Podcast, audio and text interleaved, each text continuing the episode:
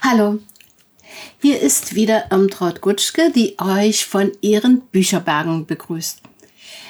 Das Buch, das ich euch heute vorstellen möchte, hat dort schon eine Weile gewartet. Ungerechterweise. Denn die Erzählungen von Ludmila Ulitskaya sind eine packende, geradezu beglückende Lektüre, wozu, um das vorab zu sagen, auch die Übersetzungen durch Ganna Maria Braungart beigetragen haben, die die Autorin schon lange persönlich kennt und mit ihren Texten sozusagen mitschwingen kann. So hat man das Gefühl, Ulitskaya selber hätte dieses Buch auf Deutsch geschrieben. Das ist wohl das größte Lob für eine Übersetzerin. Und es dringt in einen ein, man kann sich nicht losreißen davon. Schon das erste Buch, das ich von dieser Autorin las, Sonitschka, hat mich an Anton Tschechows Erzählkunst erinnert und dieser Eindruck bleibt.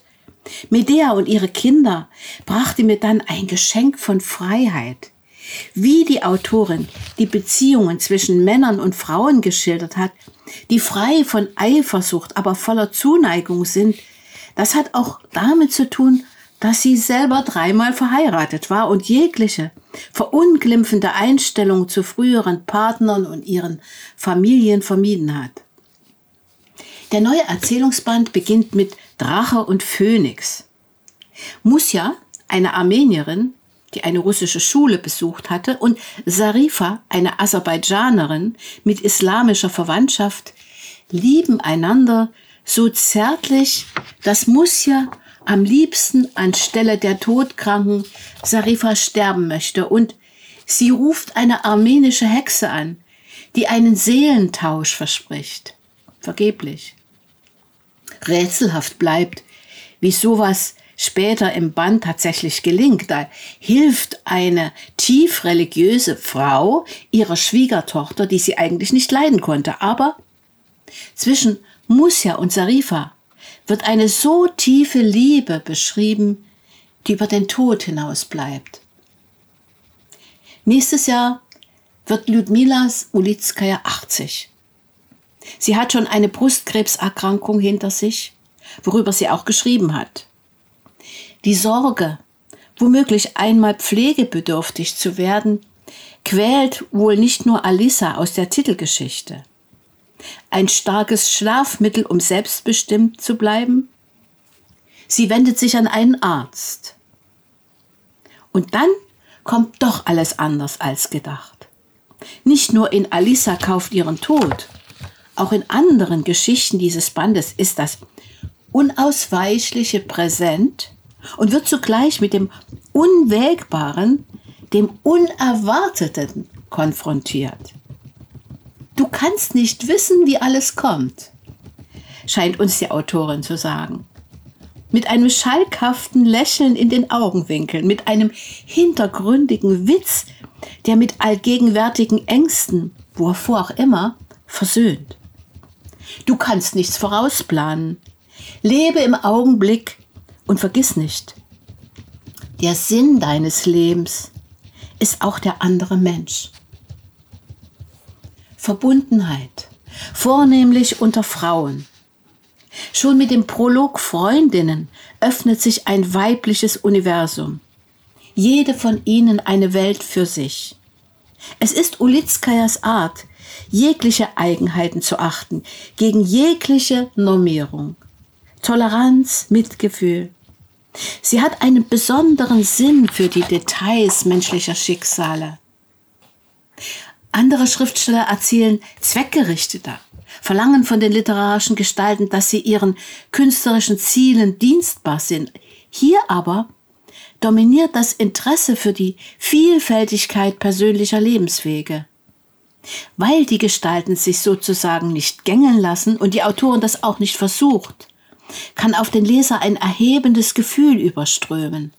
Selbstständigkeit, Freiheit, alles ist möglich. Nichts Menschliches ist dieser Autorin fremd. 20 Erzählungen und sechs mal sieben Miniaturen. Aus jedem Text hätte ein ganzer Roman werden können. So viel Lebensstoff. Man kann sich gar nicht vorstellen, dass dies auch ausgedacht sein könnte.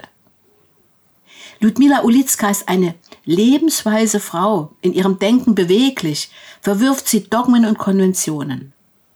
1943 in Baschkirien geboren, wuchs sie in Moskau in einer jüdischen Familie auf, absolvierte ein Biologiestudium und arbeitete ab 1967 als Genetikerin am Akademieinstitut in Moskau, wurde aber wegen ihrer illegalen Abschrift und Verbreitung von Samistat-Literatur entlassen.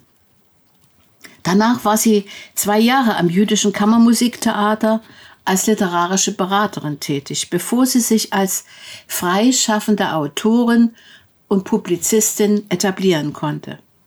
Seit 1992 hat sie 14 Bücher auch auf Deutsch veröffentlicht, viele von Ganna Maria Braungart übersetzt. Dass sie seit einigen Jahren schon als Anwärterin auf den Literaturnobelpreis gilt, ist nur gerecht. Eine russische Autorin, gerade jetzt? Das Nobelpreiskomitee könnte ihr die vehemente öffentliche Ablehnung des russischen Einmarschs in der Ukraine zugutehalten. Aus Ulitskais Sicht kann sich die Stärke eines Staates nicht durch geopolitischen Einfluss, militärische und wirtschaftliche Macht definieren, sondern nur dadurch, ob er seinen Bürgern ein gutes Leben ermöglicht. Dabei denkt sie wohl an die Ärmsten und Benachteiligten, aber fühlt sich in ihrem Wesen doch den Traditionen der russischen Intelligenzia zugehörig. Diesem Geistesadel, der seit dem 19. Jahrhundert in Russland über ein besonders hohes Prestige verfügte. Eben weil sich die Intelligenz ja stellvertretend für die vielen Menschen ohne Stimme als Gewissen der Nation verstand. Es sei eine Art Orden gewesen, hat sie einmal gesagt, eine Loge, eine intellektuelle Gemeinschaft. Ihre charakteristischen Eigenschaften waren sozialer Altruismus, Opferbereitschaft, Dienst an der Gesellschaft, ein besonderer Ehrenkodex. Dieser gesamtgesellschaftliche Anspruch, der sich dann auch in der Bewegung der sowjetischen Dissidenten äußerte, hatte freilich immer auch etwas Abgehobenes gegenüber der Lebenswirklichkeit der russischen Mehrheit. Und gerade jetzt, da russische Politik auf Patriotismus setzt, und sich in der Behauptung nationaler Interessen vom Westen absetzt, hat sich, was einst eine gesellschaftliche Utopie war, notgedrungen aufs Private zurückgezogen. Es gibt keine Staatsmacht, die ich lieben würde, sagte Ulitskaya in einem Interview. Sie ist eine Weltbürgerin, was auch in diesem Band deutlich wird.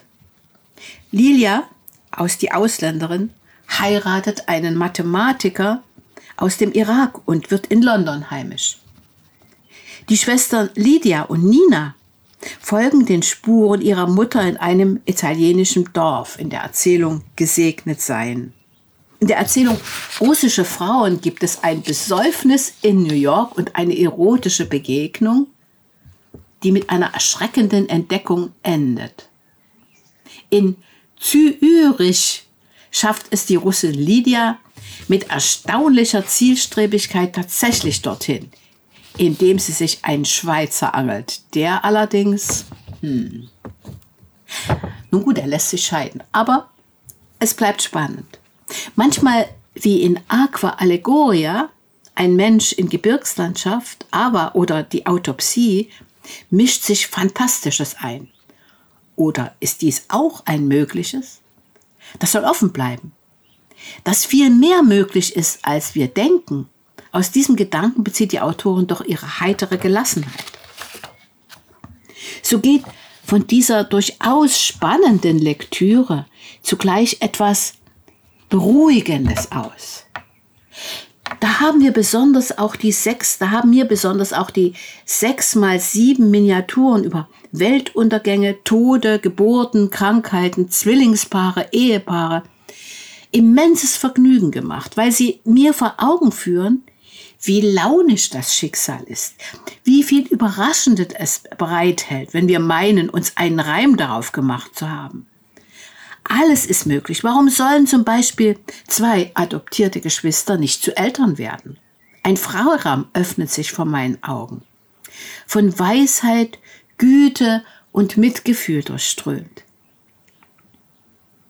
Wozu das alles hieß das Buch des jungen Philosophen Christian Uhle, das ich euch in meinem Podcast am 14. Juli vorgestellt habe. Auf andere Weise versucht auch Ludmila Ulitskaya eine Antwort auf diese Frage.